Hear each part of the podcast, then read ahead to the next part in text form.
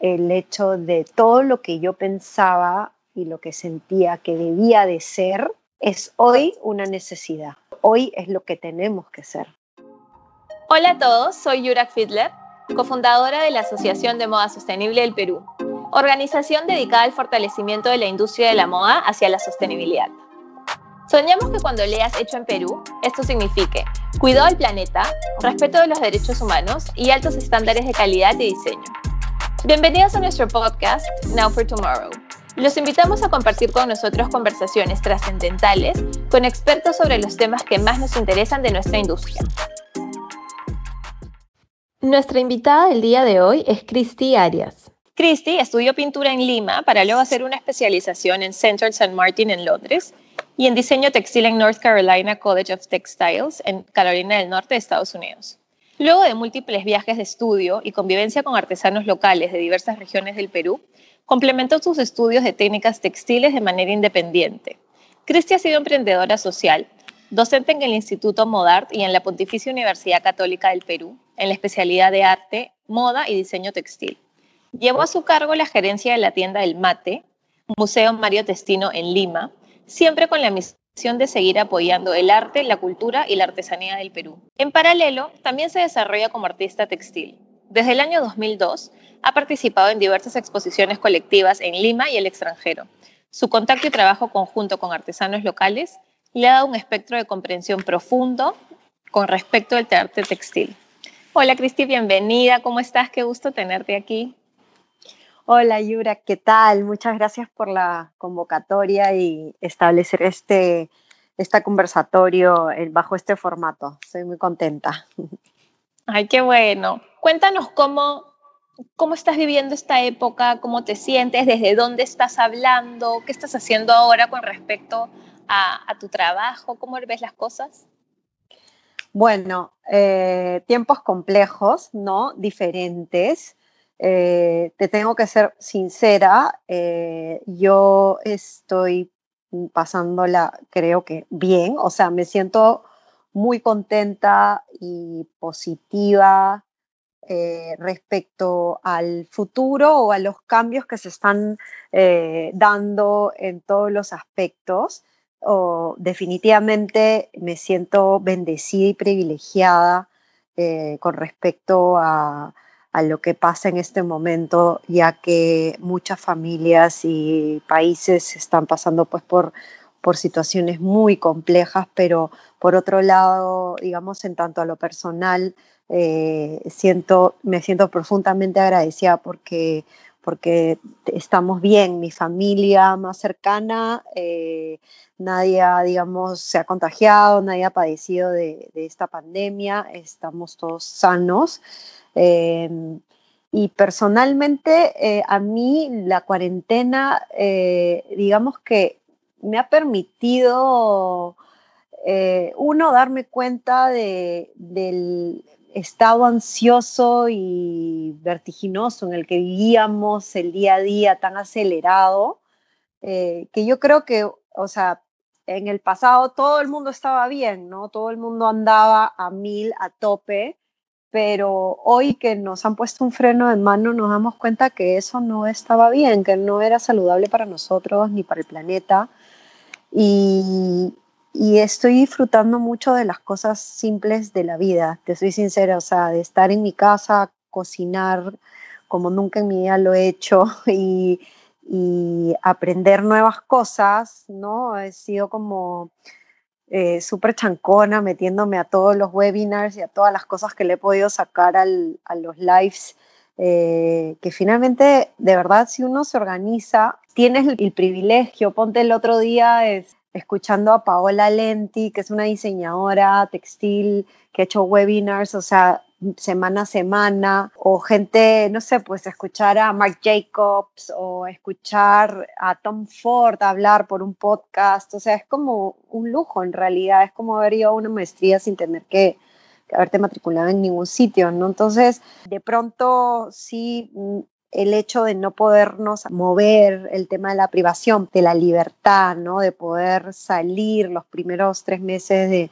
no poder salir a correr o al mar y eso definitivamente eh, sí me, me, afectó, pero creo que le di la vuelta porque eh, encontré otras maneras de, de desfogar mi energía y, y, el arte para mí ha sido algo eh, importantísimo en estos momentos y lo sigue siendo porque no he parado de, de hacer la práctica en mi, en mi, casa, me he adaptado como sea, hay un huequito para, para poder seguir creando, ¿no? Y eso es un poco lo que está pasando ahorita en, en mi vida. Claro, como dices, ha sido increíble vernos privados de la libertad este tiempo y cómo nos ha dado la oportunidad de hacer nuevas actividades o de retomar actividades que tal vez teníamos en pausa. En tu mm. caso hemos visto toda la trayectoria que has tenido en el ámbito de arte textil, que creo que es súper interesante que, toquemos ese punto de tu mano porque eres la experta en el tema eh, y todo lo que has estudiado en, el momento en que lo tenías que hacer y cómo ahora has llevado todos estos cursos, eh, los webinars, los talks, los lives, podcasts, etcétera. ¿Y qué recuerdos te ha traído o qué cambios sientes que ha habido en el transcurso del tiempo y a qué va a evolucionar todo este movimiento. La era digital en la que ya vivíamos inmersa ha venido y para quedarse. Me siento súper, digamos, como positiva respecto a las nuevas maneras de, enseñanza, o sea, esta revolución educativa la veo desde mis hijos y en lo personal porque yo estoy estudiando y además soy profesora. Entonces, para mí ha sido también todo un reto de poder eh, entrar a una clase, eh, no saber con quién estás al lado, ¿no? Como estudiante, escuchar a un profesor y por otro lado yo ser la persona que dicta una clase delante de estas ventanitas negras con el nombre de tu alumno o su nickname y que finalmente te la pasas dos horas hablando y no es como un monólogo porque no tienes la cara de, de los chicos, ¿no? Pero es interesante también porque te da y te empuja a buscar nuevos retos para cómo generar esa conexión con tu audiencia, con tus alumnos, por ejemplo, para que la clase sea lo más rica y lo más interesante posible, ¿no? No sé, yo como creativa siento que todos estos retos o cambios eh, en mi vida, ¿no? Y si veo hacia atrás, es como cuando la cosa está muy en calma, me aburro un poco. O sea, a mí me gusta, y creo que es por eso es que me siento positiva al respecto de lo que viene, porque me parece que esto, este momento, está sacando los verdaderos colores de todo el mundo, ¿no? Lo bueno y lo malo. Y, creo y quiero pensar y, y, tener fe en que, que es mucho más de lo, de lo bueno que de lo malo, ¿no? Sí, claro, ahorita nos hemos reflejado todos en las decisiones que tomamos, en la manera de actuar, en cómo estamos dándole estos nuevos caminos a nuestras vidas, negocios, emprendimientos. Y hablando un poco de eso, de, cómo eran las cosas antes también o de cómo empezaste, nos llama mucho la atención la trayectoria que puedes tener en el ámbito social de nuestro país, lo involucrada que has estado en trabajo con comunidades también y con el desarrollo eh, del arte textil artesanal. Cuéntanos un poco más de eso. Bueno, te cuento, creo que fue como desde, bueno, desde muy chica. El tema de, del tejido para mí ha sido algo que ha sido parte de mi familia, o sea, en mi casa y de, digamos, mi abuela, mis, mis tías abuelas. Yo he crecido en un entorno en donde las labores domésticas, este, bueno, como muchas, muchas personas en nuestro país, ¿no? Son fundamentalmente y estrictamente de la mujer, ¿no? Entonces, eh, por ejemplo, en la casa de mi abuela había una habitación grande que era el cuarto de costura y tejido. Entonces, era una sala en donde en las tardes mi mamá, mis tías, bueno, y yo también nos sentábamos y era como la hora del, del tejido y cada uno hacía su proyecto y había todo, o sea, la, la, máquina de coser, la plancha, la vaporizadora y así como entre ellas conversaban y pasaban la tarde, bueno, ahí es donde yo aprendí a tejer a palitos, a crochet, a bordar y con mi, mi prima que también andaba por ahí, hacíamos, les hacíamos la, la ropa a las muñecas y, y de esa manera como eran, mi entretenimiento era siempre aprendiendo a hacer alguna labor manual. Eh, eso apoyado a lo que siempre he tenido como que la ocasión de, ser artista y luego eh, haber estudiado pintura, em, me llevó a querer aprender mucho más las técnicas tradicionales de, nuestro país. Entonces, luego de haber hecho una especialización en Londres en, artes plásticas, eh, vengo, regreso al Perú y decidí por un año viajar por las distintas eh, comunidades o zonas de nuestro, de nuestro país para convivir con artesanos y que me enseñen sus técnicas. Eh, esto lo que hoy se le llama el turismo vivencial, que en los 2000 todavía en, nuestro país no tenía una definición eh, y no estaba estructurado como un programa, fue algo que, que, lo hice así como como de alguna manera yo le llamo como fue mi año de investigación antropológica a través del tejido, ¿no? Entonces estuve primero en Cusco, en Chinchero, con Nilda Cañañaupa, ella fue mi maestra y me ubicó en una de las casas de sus, de, de, las, de las señoras que trabajan en el, en el Centro de Textiles Tradicionales del Cusco. Y estuve ahí dos meses conviviendo y viviendo, llevando su rutina diaria, ¿no? De levantarnos a las 5 de la mañana, salir, o sea, hacer el recorrido, bueno, preparar el desayuno y recoger las hojas o la cochinilla, entonces, y así aprender el telar de cintura. Luego estuve en Ayacucho, en el taller de los Zulca, aprendí el telar de pedal, eh, y viajando, eh, bueno, en Puno, eh, con Alfredo Rojas aprendí también tintes naturales y un poco más también de tejido pedal. Y básicamente no solamente era la técnica, ¿no? sino era la, cotidianidad y el día a día y esa, bueno, atracción que yo sentía por, bueno, por, nuestro país, por, por sus tradiciones y, durante ese año, o sea, para mí fue como un punto de quiebre en, cuanto a mi vocación o a mi, o a mi carrera profesional, porque ahí fue donde de pronto sentí como un pinchazo que me dijo, o sea, tú no puedes seguir siendo artista porque tienes demasiado para ayudar. Hay demasiada gente en nuestro país padeciendo, hay demasiada desigualdad, inequidad, y, y de verdad me tocó ir a pueblos muy chiquitos. Eh, recuerdo eh, que con Nilda fuimos a uno que quedaba de Chinchero, o sea, era casi más de 4.000 metros de altura. Llegamos y estaba granizando.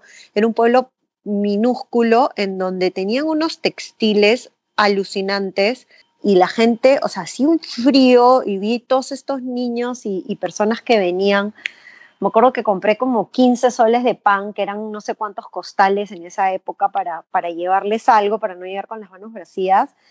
Y e, ese lugar específicamente me, se llamaba Choquequirao.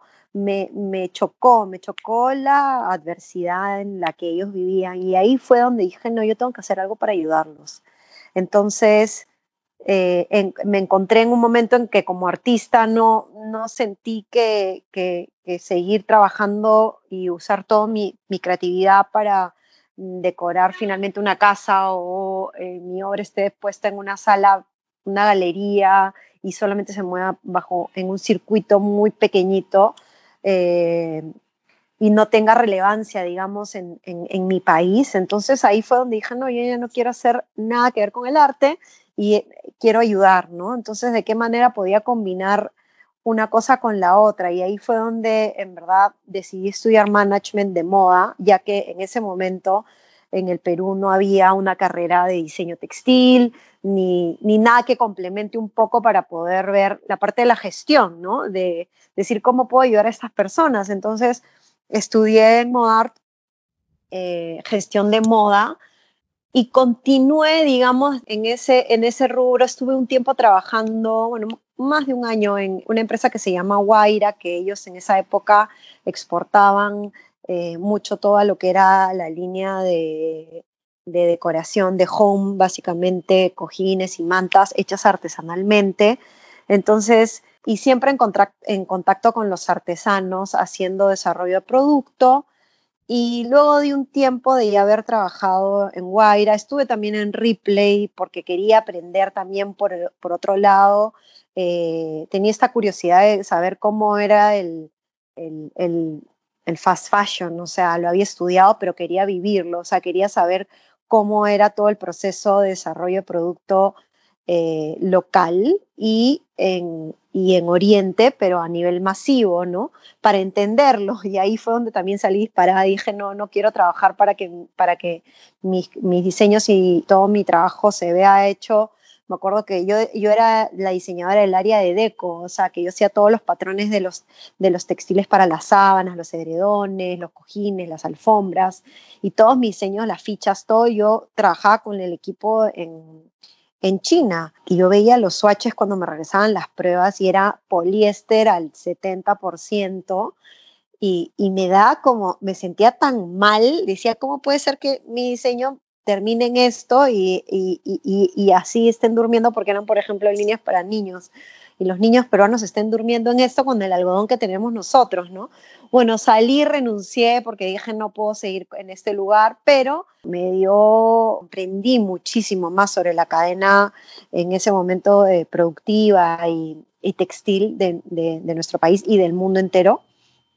Y, y con toda esta expertise, digamos, de trabajos en, otros, en, otros, en otras oficinas, en otras corporaciones, eh, decidí que quería yo misma formar mi propio estudio de diseño, que en ese momento no existía una agencia que dé servicio de diseño textil en el Perú. Entonces, eh, fundé Cloud, cofundé con Laura Saki, que es diseñadora e ingeniero textil, y nos aventuramos en, esta, en este nuevo formato que en ese momento no existiera por el año 2007 hacia el 2008. Y, y fueron casi 10 años, ¿no? En donde tuvimos contacto eh, con muchísimas comunidades, organizaciones, ONGs, mineras, eh, el mismo gobierno, trabajamos para Produce, para Mincetur, y la verdad que fue un trabajo muy bonito. Yo lo disfruté muchísimo porque era el trabajo de campo, era salir a, a, la provincia eh, por lo menos una o dos veces al mes a trabajar con los proyectos que, que venían, ¿no? que nosotros armábamos, presentábamos, postulábamos a fondos del, del Estado, otras veces nos llamaban, entonces de, creo que, que está muy alineado quizá también con, bajo mi, mi, personalidad, como te decía hace un rato, que yo soy como que me encantan los retos y los cambios, entonces no había semana que fuera igual en la oficina, ¿no? Siempre estábamos con un proyecto diferente,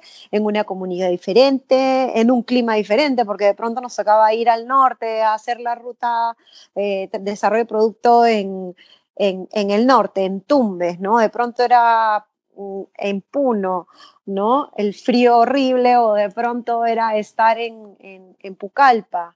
Entonces, eh, era como súper, súper em, retador eh, y además gratificante, porque ahí yo sentía que mi trabajo estaba siendo directamente, yo veía quiénes se beneficiaban, ¿no? Porque todo era capacitación, asistencia técnica, desarrollo de producto, entonces veíamos cómo las colecciones que diseñábamos y co-creábamos con los artesanos, con sus técnicas, respetando eh, su conocimiento.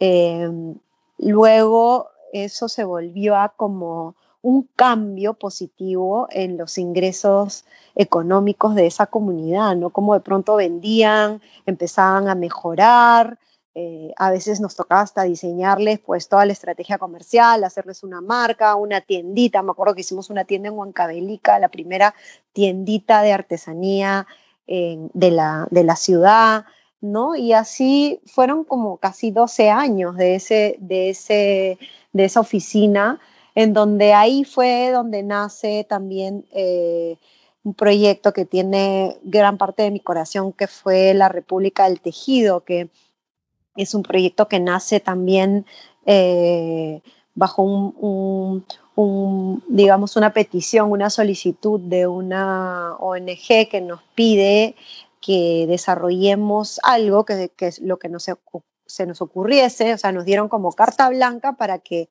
hagamos algo con una comunidad en donde lo único que tenían eran alpacas la ONG eh, ya habían hecho mucho trabajo con las comunidades alpaqueras, habían mejorado la genética de la alpaca, el micronaje de la fibra de una manera eh, gratificante, ¿no? O sea, habían mejorado el micronaje de esta fibra, pero no habían mejorado la calidad de vida de las personas. Entonces, este, querían saber qué podían hacer, ¿no? Entonces, en ese momento era como, quizás decían, ¿por qué no hacen una colección de moda, de textiles? Y, y en realidad fuimos porque eso era también parte del desarrollo del, trabajo, ¿no? Siempre teníamos que hacer viajes de diagnóstico y eran tres días en carro, en burro, en lo que sea, para poder llegar a las comunidades, solamente a ver, a levantar información de base, a, hacer encuestas, para poder sentir, porque no era que nosotros llegábamos imponíamos cualquier cosa que se nos ocurriera, ¿no? sino que teníamos que entender un poco cuál era la realidad de ese lugar, ¿no? y había que ir. Entonces yo recuerdo, te juro con mucho, y eso es algo que extraño creo que ahora, ¿no? De cómo parábamos todo el día en el campo, y a mí eh, es, es, una de las cosas que más me gusta, ¿no? Creo que, bueno, todo el mundo viajar, pero yo lo disfruto, o sea, muchísimo, ¿no? O sea, como que comer en un mercadito, el cancacho, o no sé, pues el choclo con queso de acá y probar la salsita, o sea, todas esas cosas que tenemos nosotros tan ricas en el Perú, mm, yo la disfruto muchísimo, ¿no? O sea, como que en el campo y parar el taxi, oye, qué lindo este paisaje, y estás en el medio de la nada, eh, todas esas ah, como aventuras, eh, creo que, que, es algo que, que ha alimentado mi, mi, alma y, y, como te decía, yo sentía que mi trabajo era, eh, estaba ayudando, ¿no? A través de mi creatividad mejoraba la calidad de vida de estas personas y llegábamos a una conexión muy estrecha. Y, y eso es muy lindo, o sea, eso es, es, es, es, algo que he tenido el privilegio de, de, vivir y de, y de gozar. Qué pena que ahorita no se pueda, ¿no? Que no se pueda hacer y, y bueno, y espero con, como te digo otra vez, mucho positivismo que, que, pronto se pueda hacer para que las, las nuevas generaciones que, que, recién están estudiando y que también quieren conocer nuestro país puedan eh, viajar y, y, desplazarse libremente por, por nuestro, por nuestro país, ¿no? Qué rica experiencia es esa de viajar y conocer todos estos destinos que no son 100% turísticos y que hayas tenido la, la, suerte de vivir con ellos en esta vida, como tú misma dices, cotidiana, ¿no? Compartir con ellos el desayuno, eh, todas las actividades que hacen, cómo el tejido se incorpora en su vida, porque algo riquísimo del Perú es que es una forma de vida, ¿no? Es un estilo de vida que se integra a cada familia y que muchas veces lo hemos visto perdido en, en como esta desconexión.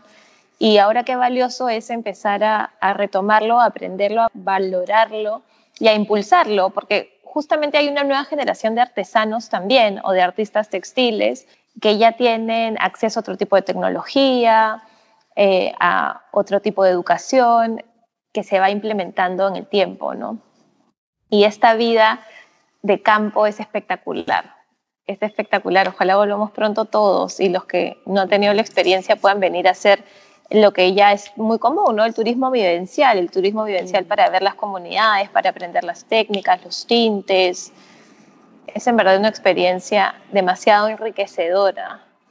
Y, 12 años en cloud. Increíble. Mm. Y después de esos 12 años que dijiste, a, qué te, te, llevaba más o a qué te llamaba más, porque también la vida de, campo y de viaje y de, y de, comunidad y de enseñanza, capacitación, es dura, ¿cierto?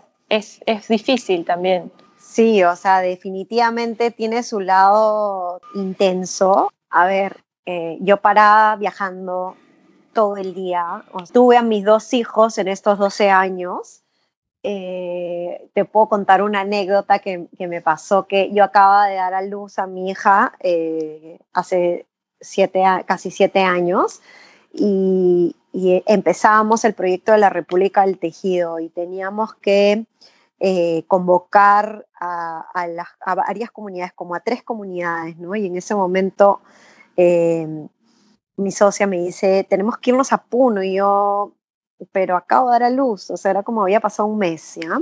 Mes y medio, creo, por ahí. Y yo, acabo de dar a luz, pero ¿cómo voy a ir a Puno? O sea, ahorita como, ¿no? no, es que nadie va a convencer a nadie ni va a hablar tan apasionadamente como tú sobre el proyecto, que tienes que ir, que solamente dos noches. Ya, bueno, yo dije, bueno, yo estaba totalmente convencida de que iba a salvar el mundo de la extrema pobreza y que en verdad eso era algo que me motivaba mucho en ese momento de mi vida, ¿no? Entonces dije, bueno, está bien, ¿no? Dejé a mi hijita de un año y medio, felizmente que he tenido oh, en el lado de la maternidad eh, muchísima leche, todas las condiciones como favorables para poder haberme ido dos días y medio y dejar leche materna para que le den y, y ayuda en casa y todo, ¿no? Entonces, bueno, me fui con mi sacaleche en la, en la maleta, como viajaba siempre, con una extensión gigante para poder tener como que si me tocaba sacarme leche en un aeropuerto, me podía meter al baño y encontré un enchufe en cualquier parte y jalarla hasta, hasta, hasta el baño, porque acá evidentemente nada está diseñado para, para esto, para las madres. Eh, son muy pocos los espacios que, que, tienen estas facilidades, pero bueno, ahí igual yo me las ingeniaba eh, y me fui. Me fui, llegamos a casi 4.000 metros, hicimos la convocatoria, hablamos, fue todo un éxito, pero de pronto la, el sacaleche que me había llevado no funcionaba. Dejó de funcionar cuando pasamos cierta, cierto metraje de altura, no funcionaba ni con el enchufe ni con las baterías y no tenía sacaleche manual. Me fui en un carro a, las, a los pueblos más cercanos en donde de pronto podría haber una farmacia, en donde podría haber un sacaleche manual y no había. Entonces pasaban las horas y yo ya te imaginas cómo estaba. Tuve que dormir pésimo y al día siguiente dije, ya no puedo más, o sea, voy a reventar, necesito dar de lactar a lo que sea, a quien sea. No, me muero.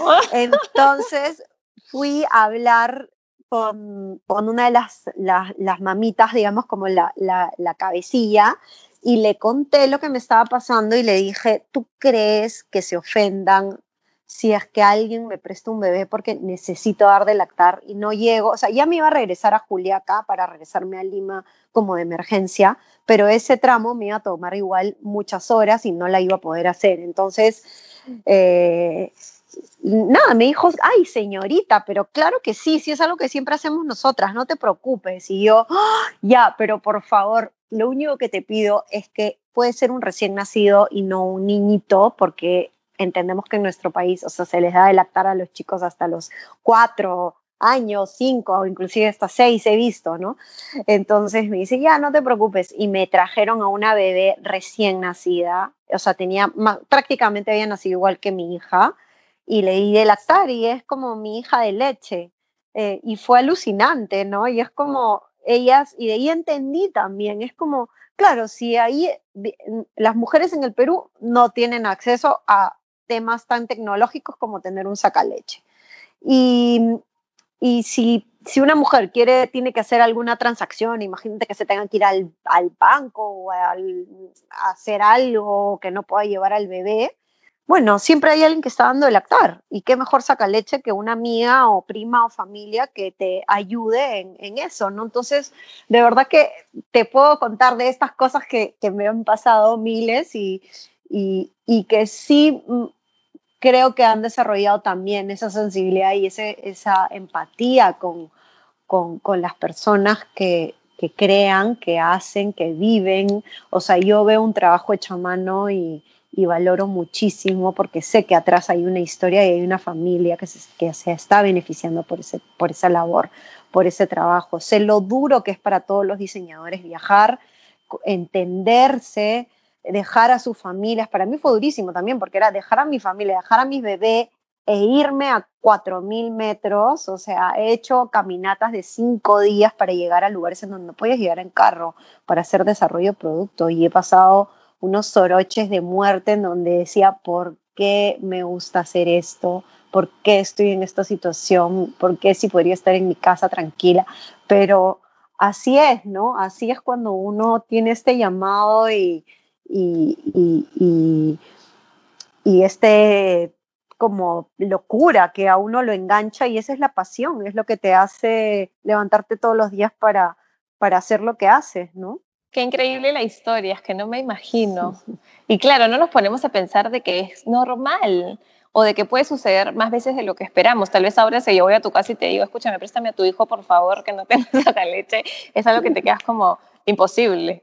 O sea, ¿qué le pasó a esta señora? Pero claro, en otras circunstancias puede, puede darse y lo que dices es que de la empatía que te genera y el de ponerte literalmente en los zapatos de la otra persona y vivir realidades a las cuales no estás acostumbrado, es que te genera, yo creo que te hace crecer el alma, ¿no? Como que te abre todas estas posibilidades y, te enriquece el espíritu también, porque estamos tan acostumbrados a vivir en nuestras burbujas dentro de lo que hacemos en el ámbito en el, que nos desarrollemos, que empezar a, a, ponernos en los zapatos de las demás personas y como dices, llegar a lugares en cinco días caminando con el soroche. Yo te cuento que soy re contra mala para la altura.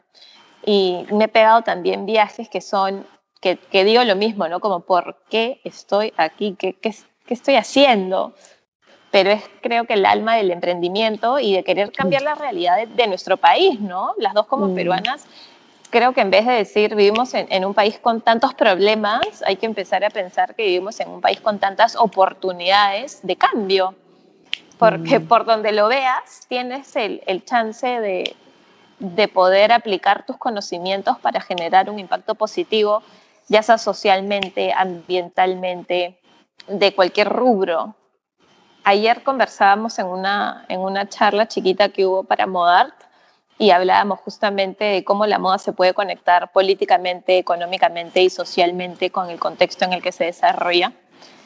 Y cómo viviendo aquí nosotros teníamos tantas oportunidades. Y creo que definitivamente tú con, con Cloud y con el trabajo que haces hasta ahora es algo que manejas muy bien y que lo has venido desarrollando increíblemente y la experiencia y todas las historias y aprendizaje que debes tener es alucinante.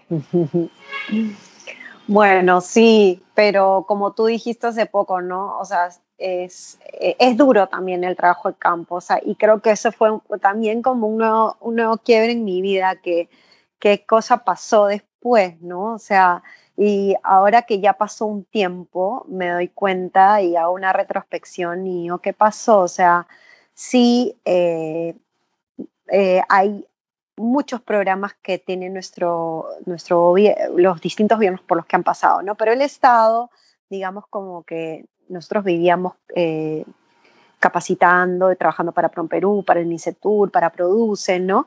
Y, y quizá habían programas que estaban diseñados para, para, para, hacer como colecciones microondas, ¿no? De pronto yo me daba cuenta y decía, no, es que la vida en el campo es diferente, es mucho más espaciada, el desarrollo de producto no se puede hacer en, 30 días o en 60 días, o sea, los programas eh, estaban hechos para que duren muy, muy corto eh, plazo. Entonces, eso también como que a mí me frenaba y decía, pero ya, yo estoy dejando mi familia, dejando eh, patas arriba, todo en casa para ir a trabajar y finalmente esto es como muy rápido porque no se adapta a la realidad del campo.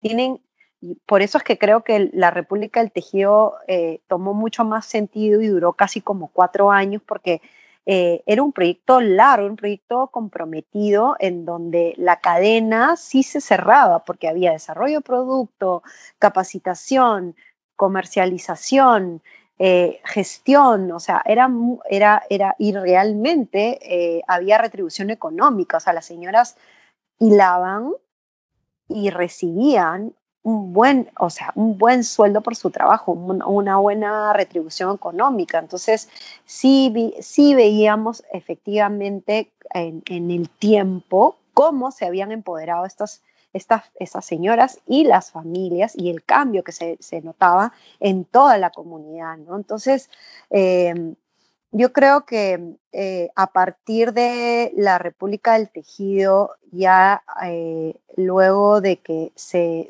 creó, se fundó, se, se, validó que sí, efectivamente había un mercado para hilo hecho a mano, em, yo como creativa creo que sentí que ya la parte, eh, digamos, de diseño y de, y de creatividad, ¿no? Vale la redundancia, em, terminó, o sea, y, de pronto ya se volvió un programa social em, en donde yo misma sentí, dije, bueno, creo que crea algo más grande de lo que yo ahorita estoy preparada o, que o, no es el momento para continuar, porque me cogió en un, en, en, un periodo en mi vida en que mi mamá em, estuvo 13 años enferma de Alzheimer, ¿ya? Y, y yo fui su cuidadora, su principal cuidadora. Entonces me cogió en un momento en donde fue como la recta final y energéticamente, o sea, yo no estaba a mi 100% y tenía una bebé, ¿no? Bueno, y dos hijos en casa. Entonces, eh, creo que era como que de pronto estás en el, borde de un abismo y, tienes que, tienes solo dos manos y tienes que salvar a, a, dos personas a quien agarras, ¿no? Y era algo así, sentía como que o agarro a mi mamá o agarro la República del Tejido. Y un poco fue como, o sea, evidentemente tengo que agarrar a mi mamá, ¿no? O ya no sé quién, si era yo a la que tenían que agarrar porque estaba destruida. O sea, subir una vez al mes mínimo a Puno, a 4.000, casi 4.000 metros.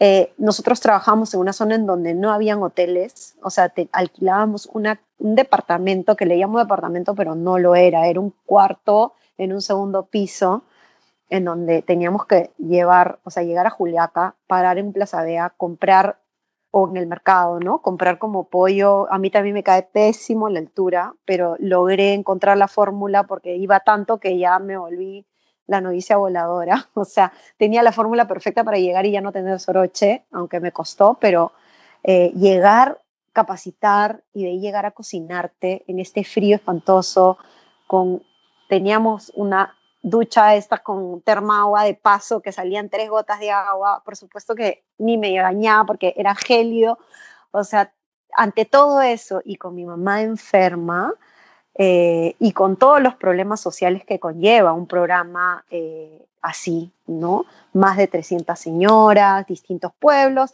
y también era como que en Puno, como el, se empezó a, a, digamos, a sonar tanto todo este trabajo que se estaba haciendo en las distintas comunidades, era bien loco, porque de pronto nos llama el alcalde de tal comunidad y el del otro, y nos decían, súbense, nos llevaban a una camioneta, vamos a ver acá, vamos a ver allá, porque claro, cada vez más gente veía la oportunidad de que podían ser capacitadas y era esta necesidad de decir, wow, o sea, los podemos ayudar, pero no tenemos tampoco las espaldas para poder hacerlo. O sea, y era como, veías ahí la demanda del mercado y a las mujeres que tenían la mano de obra y era simplemente necesitamos más gente, pero todo eso conllevaba mucho más gestión.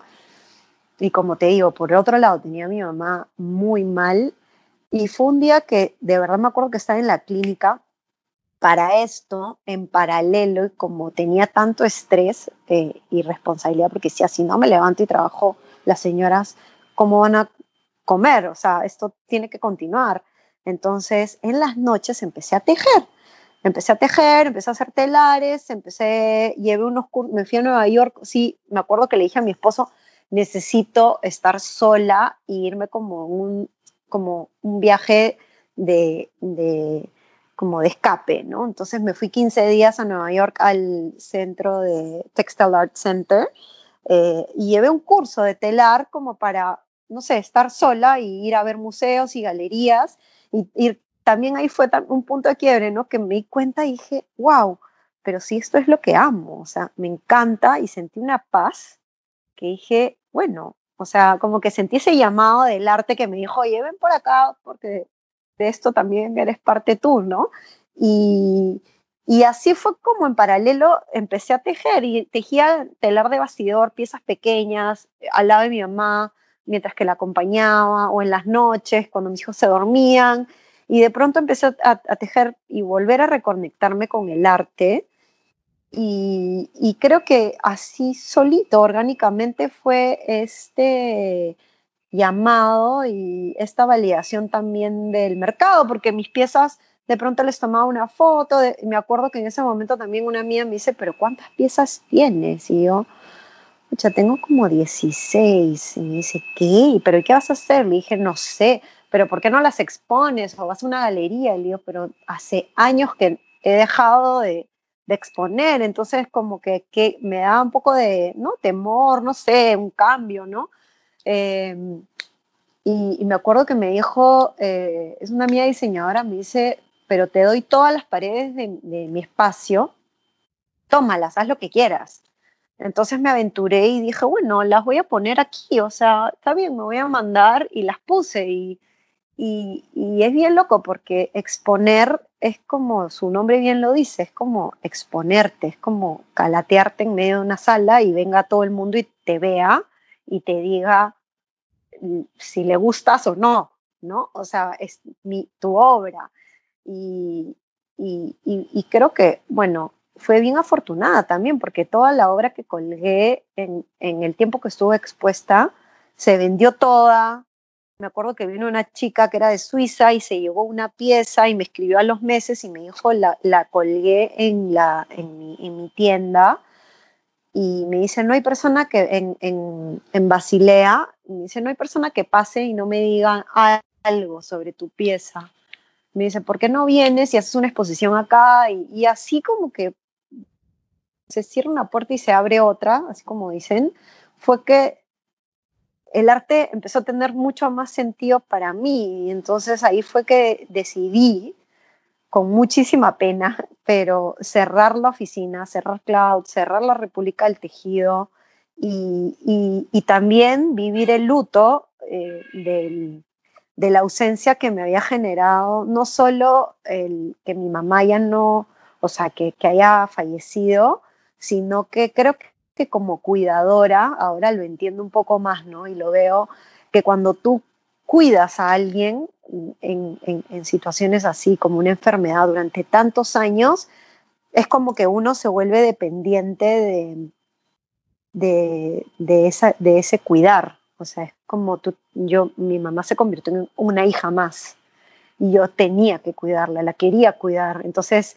al no tener esa labor, digamos, generó un sentimiento de vacío muy fuerte, muy grande, y lo único que lo podía aliviar en ese momento fue el arte.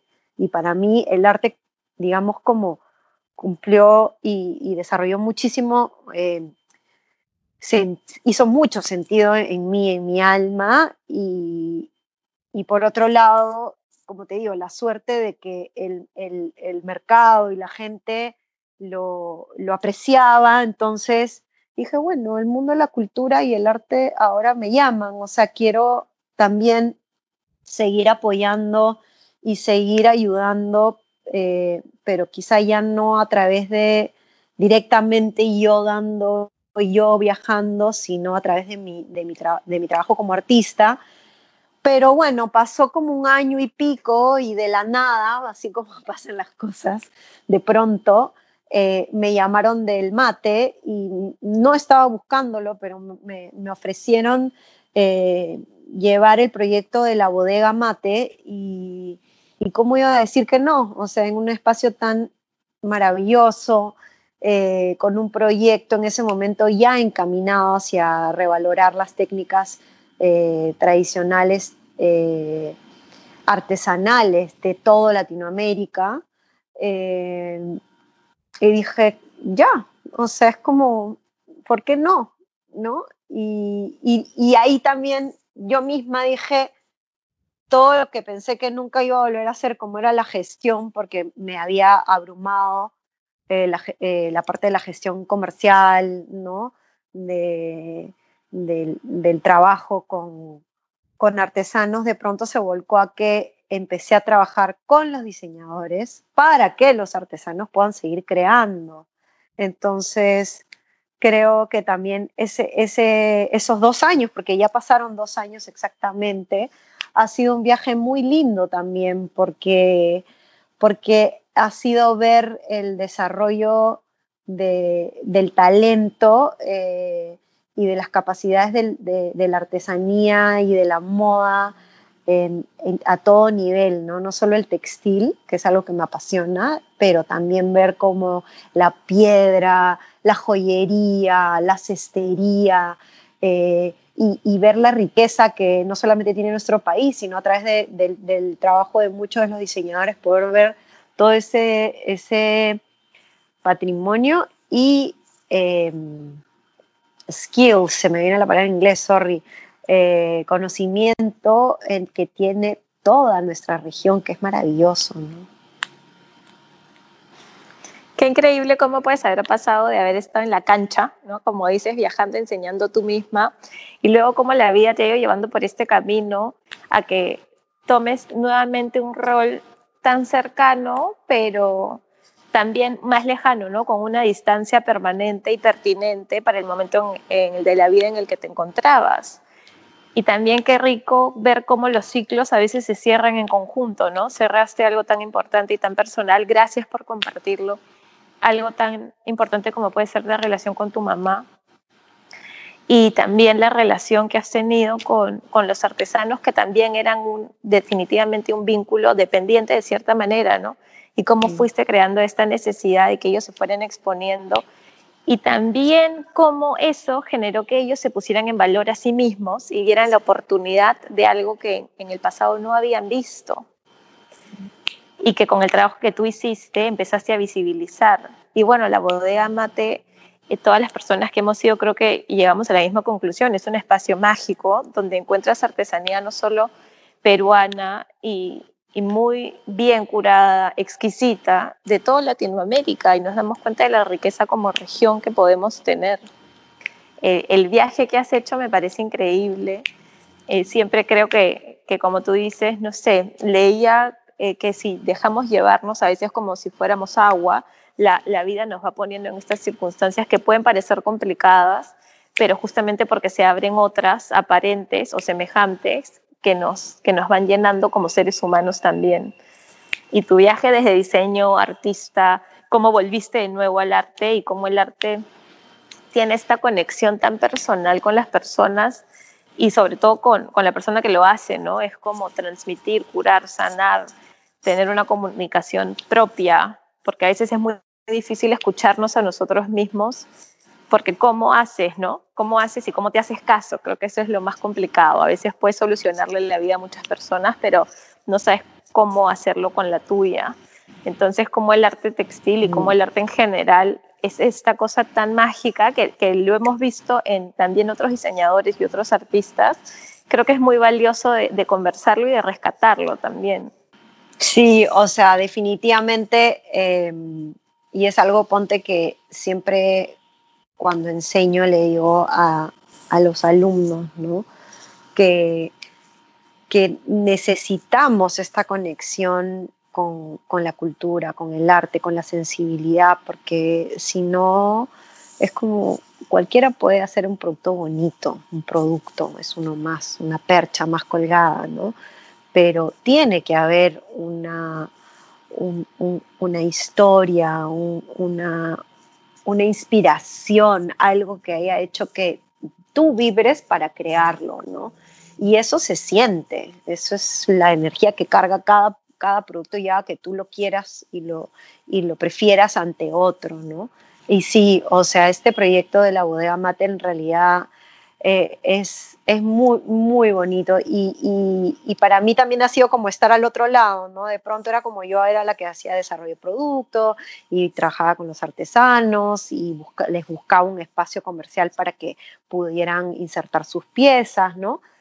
Y ahora de pronto era como yo como curadora, como como quien estaba del otro lado o como compradora, ¿no? O como la pesada de que esto, esto, esto no está bien terminado, o sea, era como esto no tiene un buen empaque, mejóralo. Pero por otro lado también increíble porque, o sea, con muchos diseñadores que, que participan dentro de bodega, también hemos tenido una relación muy linda de, de, de, co-creación y de diseño. No es como, oye, pero ¿por qué yo ir a sus atelieres y conversar y decir, oye, pero ¿por qué esta pieza no mejor la, la, la haces de este color? O hazme una serie así, eh, ya con el ojo comercial, ¿no? Ya entendiendo eh, desde mi lado la, demanda y lo que, lo que sé que mi público quiere y está buscando y ver cómo eso también generaba un efecto positivo en el diseñador, porque cuando recién empezó a vender tenía digamos, un tipo de acabado una propuesta y de pronto, después de dos años, ver cómo iba evolucionando también y cómo iban mejorando sus ventas, que eso también era como, wow, qué rico que estés vendiendo así, porque significa que tú le vas a dar mucho más trabajo y le estás dando más trabajo a tus artesanos, ¿no? Entonces, sí es como que, ok, no era directo, pero era, era una, una hebra más del puente colgante. Sí, finalmente te volviste como un conector y al haber estado en el otro lado tienes mucho más feedback y experiencia también para decir, mira, pero esto puede ser así o así. Y alrededor de eso, Cristi, ya como para cerrar esta conversación tan, tan rica y tan llena, ¿qué opinas de, de la moda sostenible en nuestro país, de la moda sostenible a nivel global? ¿Qué opinas de la palabra sostenible en realidad? ¿Te hace sentido? A ver, o sea, yo creo que primero sostenibilidad este, es una palabra que está muy usada, o sea, casi como que se ha vuelto de moda y un sello en donde absolutamente todas las marcas la, están utilizando y no siempre de la mejor manera. Eh, yo pienso que nosotros como peruanos tenemos una gran oportunidad en, digamos, esta corriente que ya existía y que hoy, bajo las condiciones tan adversas a las que nos estamos enfrentando por esta pandemia, el Perú tiene una gran ventaja porque somos el ámbito artesanal específicamente sostenible, ¿no? Si cuidamos cada uno de los eslabones y los procesos, lo podemos ser. Em, me, me, me hace eh, recordar, y me acuerdo cuando recién empezamos a hacer la, la República del Tejido, eh, ni siquiera es que todavía sonaba tanto el tema de la sostenibilidad, ¿no? Y, recuerdo que, y creo que ese programa y ese, esa marca tuvo tanto éxito porque finalmente estaba como antecediendo un poco lo que está pasando ahora, ¿no? Eh, creo que debe ser usada de una manera muy delicada porque no todos los programas, sino todos los proyectos son sostenibles y la sostenibilidad también existe y debe existir en, nuestra manera de ser, en nuestra ética profesional, eh, no solamente en ser responsables con el medio ambiente, con las fibras que utilizamos, con los materiales, sino con la manera, en, además del, pago justo a las personas que trabajan en, las fábricas o, en los talleres, es también el trato, es también la manera en cómo uno es con las personas, ¿no? Es, muy importante eh, para mí eh, eso también, ¿no? Y que mucha gente o muchas marcas que también yo escucho que dicen, oh, somos sostenibles porque usamos tal fibra o tal o cual, pero sabes y entiendes y conoces de pronto cómo son o cómo tratan al personal de, sus, de sus locales, hay un divorcio, ¿no? O sea, yo creo que tiene que ser transversal.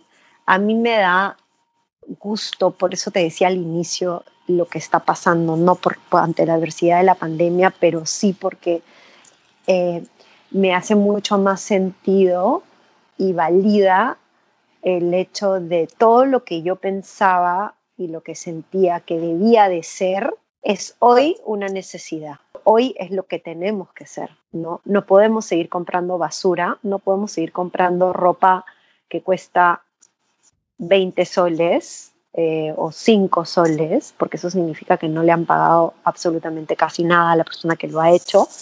No podemos seguir pretendiendo que haya gente que, esté, que, que sea maltratada o, subvaluada o trabajando en unos lugares bajo unas condiciones eh, espantosas. No podemos seguir pretendiendo tapar el dedo con un sol y comprando, como lo dije hace un rato, basura, o sea, ropa por pura necesidad, por un, por un tema tan banal en el que creo que todos estamos inmersos. Es como ahora digo, pero ¿qué cosa necesitas realmente, no?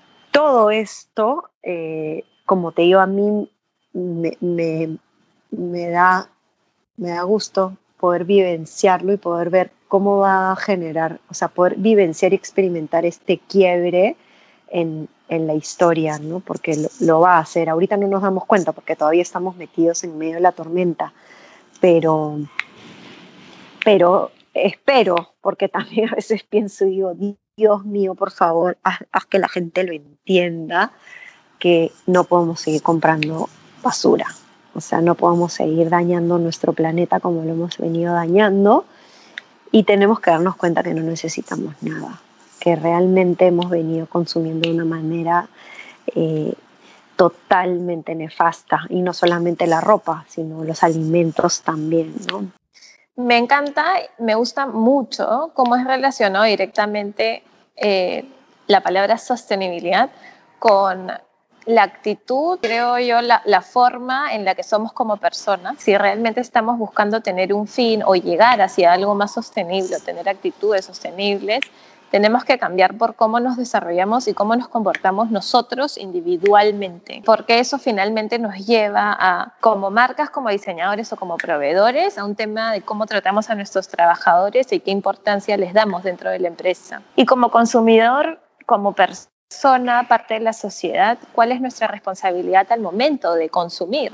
¿Por qué consumimos? ¿no? Al final, ¿qué huecos estamos llenando con cosas que no llenan nada en realidad? como que el vacío mm. va más allá de, de, tener cosas en tu closet o en tu casa, sino es, es, mucho más personal, es mucho más de la estabilidad emocional, la estabilidad, de la salud emocional, la salud mental, algo que también antes no se hablaba, es recién en esta década que estamos viendo temas de, de estabilidad emocional, son tan importantes y son valorados y mucho más hablados que antes. Yo creo que va mucho de la mano eso con tener una, un estilo de vida sostenible y con finalmente impactar de manera positiva al medio ambiente y a la sociedad también. De hecho, o sea, yo pienso que cómo no vas a usar una prenda que tiene una historia. ¿Cómo vas a preferir comprar algo en una tienda masiva donde hay 800 piezas iguales y donde sabes que eh, la persona que lo ha hecho o que ha tenido que viajar y gastar tanto eh, para, para, ¿Para qué? Para satisfacer una necesidad mm, básica o porque necesitas tener ese color porque está de moda. O sea, ¿cómo no vas a preferir usar algo que sabes que eh, en el hecho en que tú al comprarlo y al consumir estás ayudando no solamente al pequeño local, al emprendedor, pero a la persona que lo ha hecho y que lo ha trabajado con amor? O sea, es como el textil o la prenda, lo que usamos, es lo que toca tu piel, o sea, es como no te vas a poner algo que ha sido hecho con amor. O sea, para mí cada vez más toma relevancia algo como que te, te digo que hace años lo vengo pensando y, usando, pero, pero hoy por hoy me da gusto que, que la gente ya lo, lo ponga sobre la mesa y que cada vez se hable más porque entiendo que va a calar en cada vez más gente. Y espero con mucha fe porque quizá también es muy romántico de mi parte pensar que, que sí lo va a hacer, porque también si ves las noticias y ves lo que está pasando ahorita, igual la gente empezó a ir a los moles, igual empezó a hacer colas para comprar en, en, en, tiendas este, masivas. Y, y, claro, entiendo también que hay una necesidad primaria y presupuestos también, porque llevar un, un proyecto sostenible es caro, pero finalmente es como qué cosa es caro, ¿no? O sea, ya, ya establecer temas económicos de, ok, necesitas ocho prendas de, de 60 soles o te puedes comprar solamente una que te va a durar. Y ahí quizá también como para cerrar un poco y decirle a la gente que nos pueda estar escuchando y que, que son los nuevos creadores, los nuevos diseñadores, es que tienen que tenemos que también nosotros como sector seguir apoyándolos porque ellos no se pueden desanimar de que, ok, no voy a crear más porque todo ya está hecho.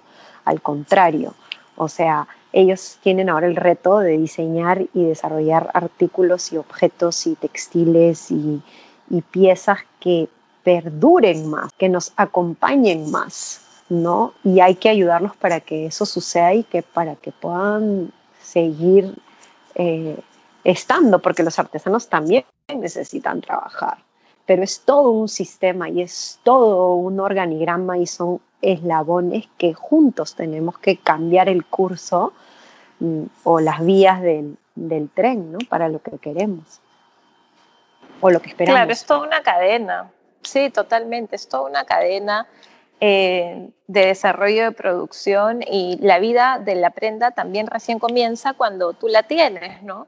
Y es bien bonita la campaña que tiene Fashion Revolution. Hay una parte que son las, Love Clothes Last, ¿no? Como estas prendas tan queridas que mm. duran con el tiempo y que yo creo que tal vez cuando somos niños tenemos mucha más relación. Tengo un polo favorito. Yo me acuerdo que tenía un polo favorito que siempre me cuenta la historia que cada vez que me lo quitaba para lavarlo yo lloraba y andaba calata por mi casa.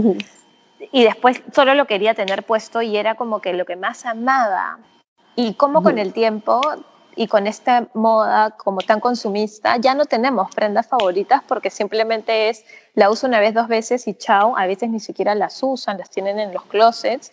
Entonces, mm. ¿dónde está este conocimiento y el vincularte a, justamente esta prenda que va en tu piel?